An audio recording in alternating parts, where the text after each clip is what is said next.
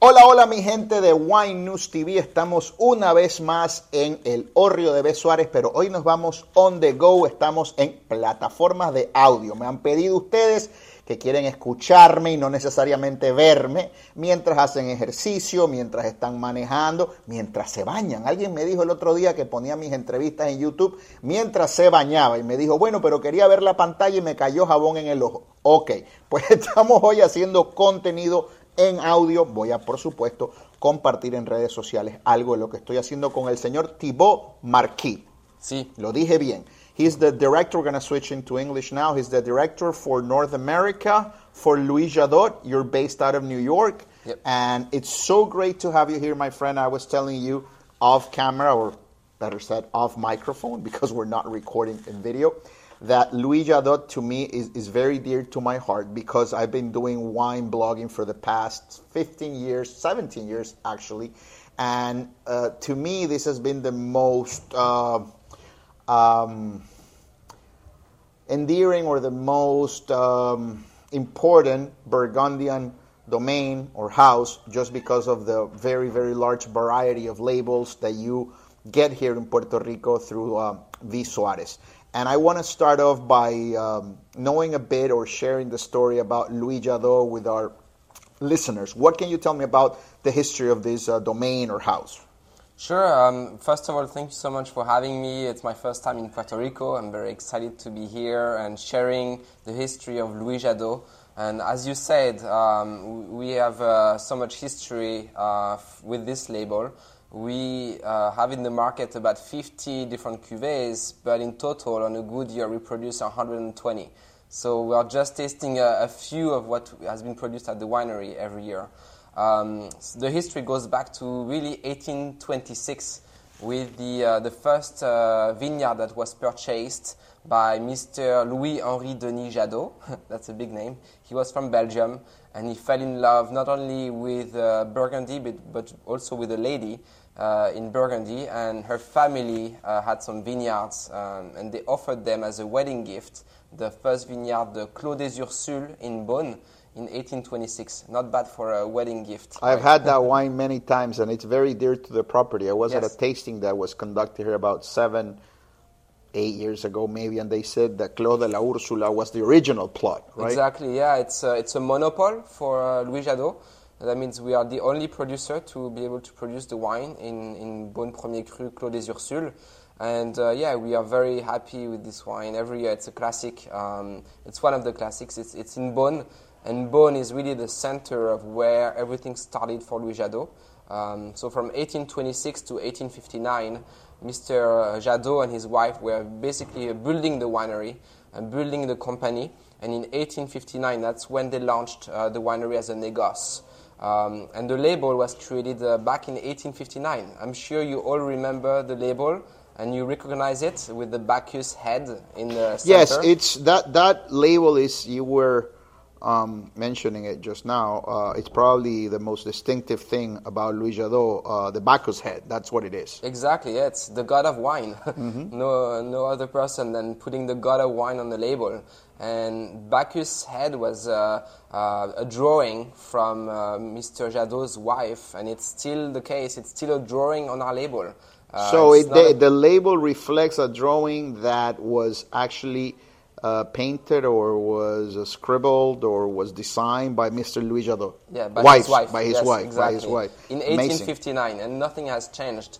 So uh, we have, as I said, more than 100 uh, cuvées uh, products that we produce every year, and they all have, for the majority of them, 90% of them have the Bacchus head on the label. Yeah. We do have some other wines from I've seen- purchases that yeah. have that don't have the Bacchus head, but uh, mostly people recognize the label and they trust it. You know. So over time, over the history of uh, Jadot um, going through the négoce business to the ownership business. So in the early What was negoce? What's the difference between owner and negoce? Right, that's a good question. So uh, back in the early 1900s, uh, most of the growers were farmers, and they knew how to grow uh, grapes in the vineyards. They knew how to take care of their vineyards, but they didn't really know how to make wine. They were not uh, enologists. They were not really uh, knowledgeable. They were about- farmers. Yeah, Farmers, exactly. They growing were the farmers. grapes. Yeah, Okay. growing grapes. and they didn't have any knowledge of making wine, and then they didn't have knowledge of selling the wines. So they were not as uh, uh, knowledgeable about marketing and sales. So that's when the négociants, the big négoce houses like Jadot, Drouhin, uh, Latour, and so on, were established in the uh, late 1800s, early 1900s because they needed to sell the wine on behalf of these farmers. So they expanded and they added an arm Yes. uh, to to the farmer side. They added the sales uh, Exactly, component. the winemaking and the sales. Okay. So they, uh, these negociant houses would buy the grapes, will make the wine in their facilities, and then sell the wines on their labels without the name of the growers. Um, and these would be long-term contracts with growers, so they, the growers knew every year they will have income coming in. Exactly. Even though maybe it would be a bad vintage or a difficult year, you know. So they, these farmers really relied on these negociant houses and that's how it started. So Jadot started that way. Um, uh, so first, they started with buying some vineyards, some iconic vineyards like the Beaune Clos des Ursules that we mentioned, uh, Corton Charlemagne. Uh, they bought uh, the Chevalier Montrachet, Yeah. Les Demoiselles. These are the iconic wines and vineyards that they purchased, and then they they, um, They still owe them to this day. Exactly, yes, they still own them. And then they launched the Négoce. And over time, um, Négoce grew a lot, especially with the Macon Village. And I think that's the first one we Yeah, well, let's let's a good segue, man. Your experiences. Yeah, Cheers. cheers. Uh, welcome to Puerto Rico, Thibaut.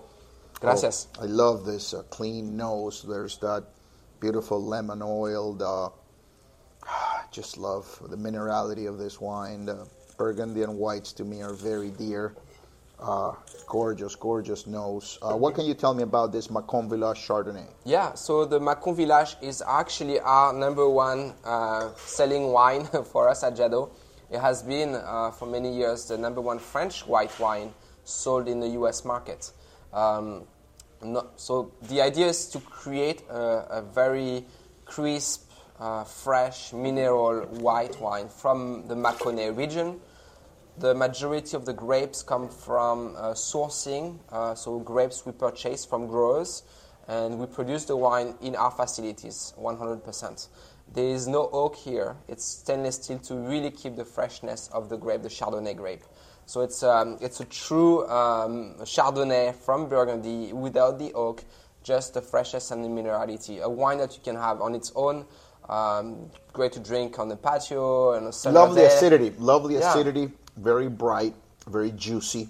Yeah. Uh, it pairs with Anything. with anything exactly conversation with friends on the patio it's perfect for our weather here in puerto rico this is 2022 it's so remarkably fresh um, how much does this retail for in the us market because it's similar to here Yeah, it would be about uh, 14, do- 14 Four, what? Yeah, forty $15, yeah. Jesus, my God, this is fantastic. I'm gonna, I'm gonna, I'm gonna post that in my social media later. This is. Fa- I thought that because it was 14, 15, 10 years ago, you've kept, you've kept the price Yeah, low. we, so uh, we are able to um, continue the sourcing with great growers, and we are able to purchase quite a bit of, uh, of grapes from them. So um, yeah, the price remains, even though we've seen some um, difficult years in Burgundy in the past few years with. Uh, we, you know, with global warming and all the changes happening, um, like in 2021, when we lost about 70% of the Chardonnay grape Oh, wow.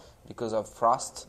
Um, this year in 2023, so far everything is going well in the vineyard. Good. Yeah, so we're very happy. There was no hair, uh, no frost so much. So uh, uh, we're very happy with that to, vintage too. to me, this is the perfect, and this is the segue to my next question. To me, this is the perfect in terms of price, in terms of quality, in terms of uh, purity of, of what it is and what it's supposed to be. It's a perfect entry wine for those who want to explore Burgundy whites. exactly. It's, Uh, it's perfect, perfect to showcase, uh, obviously on the unoak area.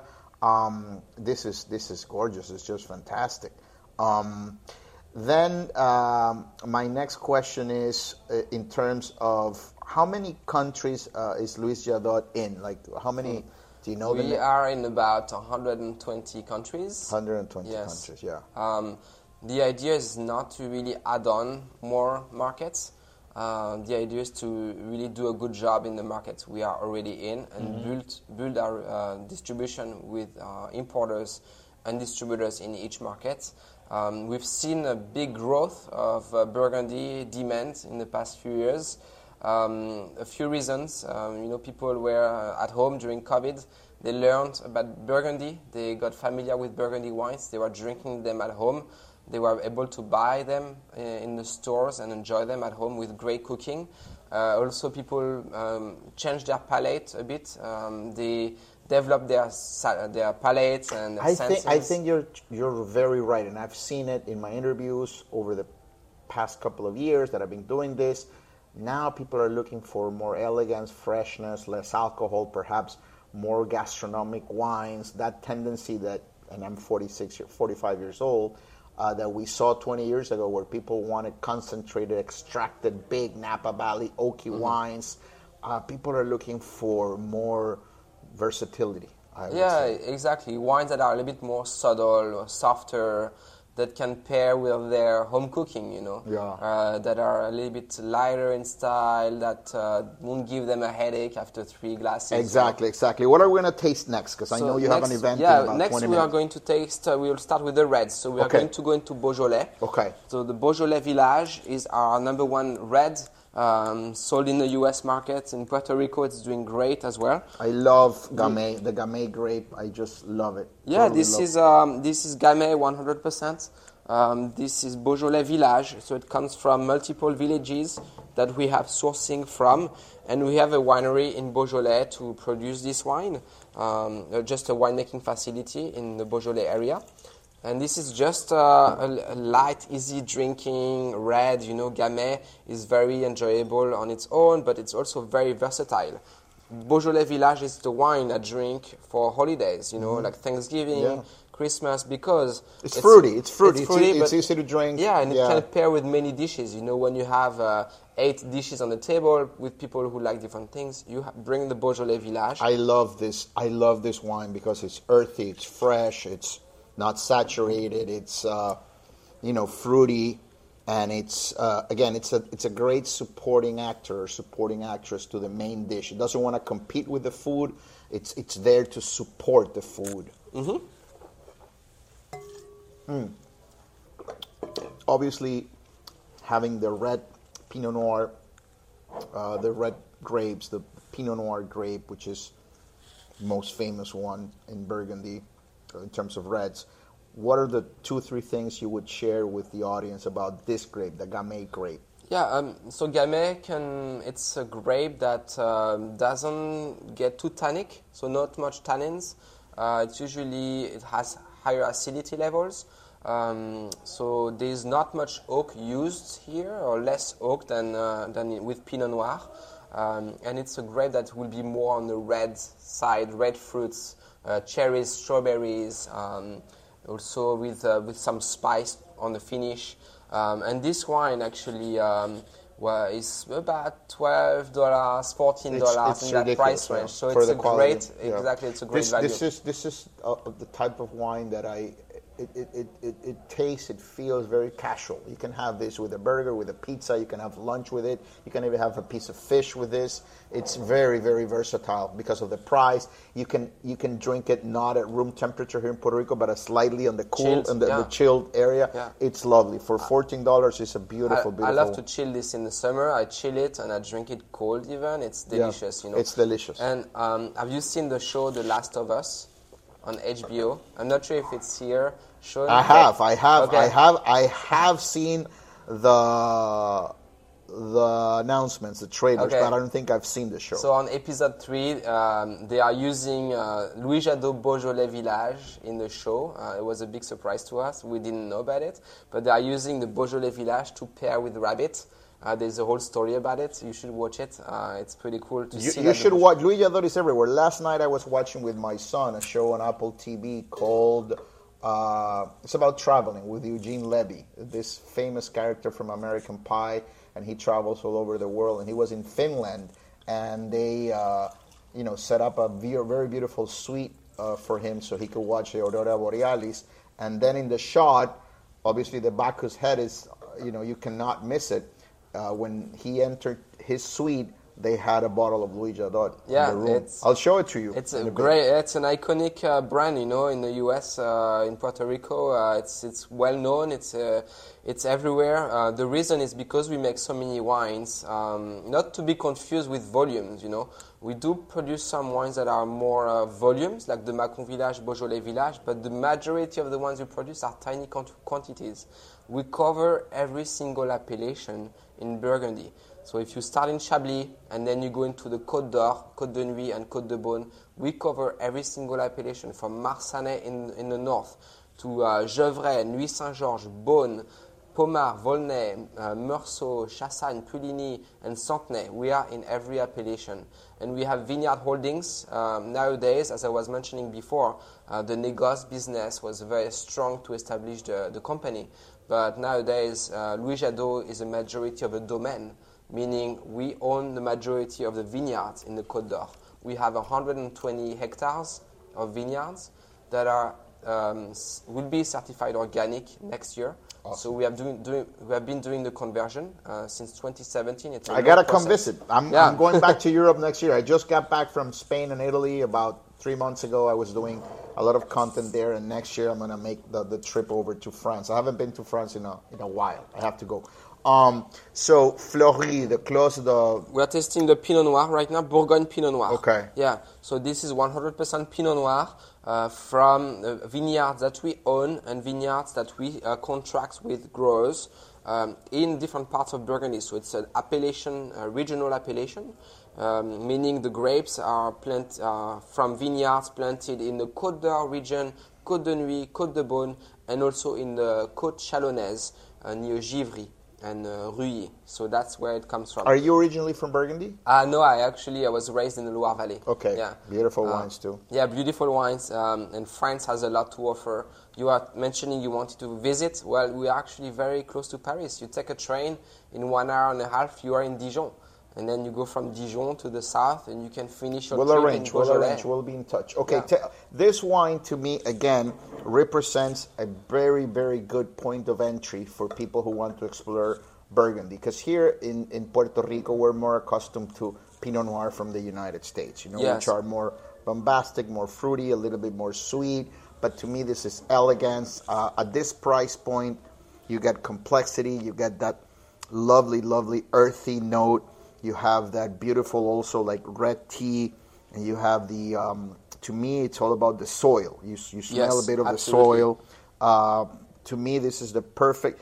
Just like the Macon Village Chardonnay was the perfect entry point for people wanting to explore uh, white Burgundy. This would be the perfect point of entry for those wanting to explore red Burgundy. Yeah, absolutely. It's, And it's uh, less than twenty dollars. And it's 25 now. 25. $25. Yeah, it, it's, it is definitely worth it. Uh, but absolutely, it's um, it's it's a wine that, uh, in my opinion, uh, really uh, showcases the Pinot Noir from Burgundy. There's no question, no brainer. You can blind taste this, and straight away you can tell this is from Burgundy. This is a Just Pinot a Noir. whiff. There's a whiff of, of pepper here. There's a whiff of, of mustard seed. There's there's for for for being a, a Bourgogne entry level wine, if you will, it's delicious because Mm-hmm. there's mystery in it. It's it's not like you get different different mm, sort of nuances on the nose, and that's what Burgundy is all about, like that mystery, right? Yeah, and the, the terroir that you mentioned is here. You know, the soil. Uh, you can taste it. The limestone, the clay uh, that we have in Burgundy. Uh, it's perfect for Pinot Noir, um, and it's still light, uh, but at the same time you have concentration Yeah. and balance. Um, so you have uh, you have the red fruits, you have the tannin and the spice. Um, and this is just beautiful on its own, or to pair with uh, many different type of dishes. I love this with a burger, with uh, even a red meat uh, or stewed. It's very good. meat, I'm, yeah. I'm, a- I'm actually on a radio show every Friday, and today we're talking about Louis Jadot. I'm bringing four of your bottles. I um, I spoke uh, with Bernardo about that, so I'm bringing your wines to the radio. All right, what are we tasting next? We are going to stay in the, in the Burgundy with the Pinot Noir. Uh, next is the Nuits Saint Georges 2015. 2015. My Yeah, God, so it look at that color. Look Yeah. at that color. So now we are in the Côte de Nuits. So the Côte de Nuits is in the northern part of uh, Burgundy, in the Côte d'Or. Um, and Nuits Saint Georges is the village, meaning the grapes come from near the village of Nuits Saint Georges. And we are, um, we are quite uh, present in the in Nuits Saint Georges area with vineyards holdings in the southern part of Nuits Saint Georges. Uh, th- there's still this, the technology isn't here yet, but if my audience, because they're listening to us, sometimes they see me when I uh, do video, but if they could smell what I'm smelling, the this is a 2015 Nuits Saint Georges from Louis Jadot, and it's just marvelous. I mean, there's so much happening here, nose wise, uh, because that aging has uh, sort of uh, tamed a, a bit uh, the, the the intensity of the grape and. The elegance is there. What what are you getting here on the Yeah, you, it's uh, so you're starting to see the developing notes of the Pinot Noir here, with some somewhat the secondary aromas, more of the baking spice, the cinnamon, um, and also you have uh, that kind of like herbal characteristics, which can happen on a on a warm vintage like 2015. Uh, it's almost quite jammy on the nose, but on the mouth it's still very fresh But and I, light. I, I get all of that. I agree. I get it. But also, I get that sensation of coming into uh, a barn, of coming into Mm-hmm. a place where you keep animals. There's this salinity to it. There's this. Uh, it, it smells like life. Yeah, It, it smells like something that. Uh, oh my God! Uh, there's some meaty notes as well. This is there's this is a lovely nose here. Yeah, it's a wine that uh, maybe you should decant um, to give it some time to, to open up. A little Um, bit of orange peel, a little bit of, Yeah. of citrusy, citrusy red fruit, if you will. It's fantastic, and it's velvety on the palate, very easy to drink. Very smooth, yeah. Very smooth, very smooth. Um, what makes a Pinot Noir, Bur- Burgundy Pinot Noir of this quality age so well? Okay, so actually, we are lucky with the past uh, 10 years, I would say. In the past 10 years, with global warming, which, you know, it can be a good thing or a bad thing, for Burgundy, it kind of helped because the Pinot Noir grape is a very, um, it's a grape that needs the right temperature. Um, it's a very thin skinned grape, so you need the right temperature, you need the right climate. And in the past few years, we've seen raising temperature, which means the maturity levels of the Pinot Noir is higher than it used to be. Um, and so um, you have higher uh, maturity, so higher sugar, higher alcohol, so, somewhat higher, but still we're in the 13.5% range. Unbelievable. But then you also have the acidity, which is very present uh, thanks to the soil we have here, which is mostly clay. Uh, so clay is a soil that uh, can bring uh, higher acidity levels into the Pinot Noir grape. So acidity with tannins and with the alcohol and the sugar means the wine can go on for many years. And it's balanced. It feels balanced because you have everything integrated. The acidity is there, the red crunchy fruit. But here it's starting to develop this, uh, and I've always said this when I drink fine Burgundy that's been, you know, in the bottle for a while. I don't know whether to drink it or pour, like, or, or, or, put it on my neck like perfume. It smells so, so incredibly elegant and I've- sexy, yes, right? Yes, and I've seen some uh, perfume perfume makers um, create perfume based on the Pinot Noir scent, which is quite interesting. It's, it's it's so ethereal, and you know it, it feels so so elegant. yeah, so, and uh, you know we use oak. Uh, we use oak in uh, in our wines, in the reds and the whites. Uh, and actually, in 1996, um, we decided to purchase a um a, uh, a barrel uh, making uh, facility. cooperage. A cooperage, yes, um, and we uh, we have it since 1996. It's called Cadus. We create our own French oak barrels um, from three different forests, from individual uh, staves. So each barrel is custom made. We gotta come see this. Is there a Yeah. hotel nearby? Nearby the So property? many hotels nearby the Yeah. property. I gotta Yes. come. All right. What's the next wine? Because we Well, have like seven minutes Yeah, left. we will finish. Uh, we will go back to Beaujolais. Mm-hmm. Uh, we are going to one of the crus of the Beaujolais, Fleurie. So Fleurie is uh, one of the ten crus in Beaujolais, and this is from the label uh, Chateau des Jacques. So Chateau des Jacques is our sister winery in Beaujolais. Oh my God! The intensity of the nose here. I I'm, I smell like gunpowder here. It's everything happening. Jesus, what a beautiful nose here. I love love the. So we have a Gamay grape, uh, again Gamay, uh, same as the Beaujolais village, but Fleurie. So we are in one small area, one small cru uh, within the Beaujolais area. So Fleurie tends to be quite uh, flowery, the name Fleurie, like flower. Um, also very, uh, very subtle notes of uh, red berries, uh, cherries. Uh, but yes, as you said, there's um, some uh, earthy notes to it as well. Yeah, it, it smells like the, the, the day after New Year's with that smokiness is there, and you have like that. Yeah. And, and I mean it in a good way. Uh, it's it's it's a smell that reminds me of festivities. It's Yeah. it's and It does smell like uh, you know the fireworks after fireworks. the It's, fireworks. it's it's it's flinty. It's Yeah, it's flinty. iron. It's like when you Yeah. um, you put out a match, um, Mm-hmm. and and in a good way because it's stony. It, it it takes me to the earth. Like Burgundy does something to me that always makes me think about the soil and the roots as the bloodstream of the earth. It's like, you know, the circular system. We have veins, we have vessels, we have capillaries. And to me, wine is the, the blood of the planet. And all of these roots are like the veins of the planet. And it smells like it's literally coming out from the rock, from the soil, from a pot of soil. This is a lovely, lovely wine. What is the price point of this wine? Do you remember? Uh, this would be maybe around forty-five to $50. This is a spectacular yeah. bottle of wine. This is Um, this is probably the best uh, Beaujolais Gamay I've had uh, this year, Wow, for you, sure. man. it's fantastic. It's fantastic. What do you pair this with to wrap up?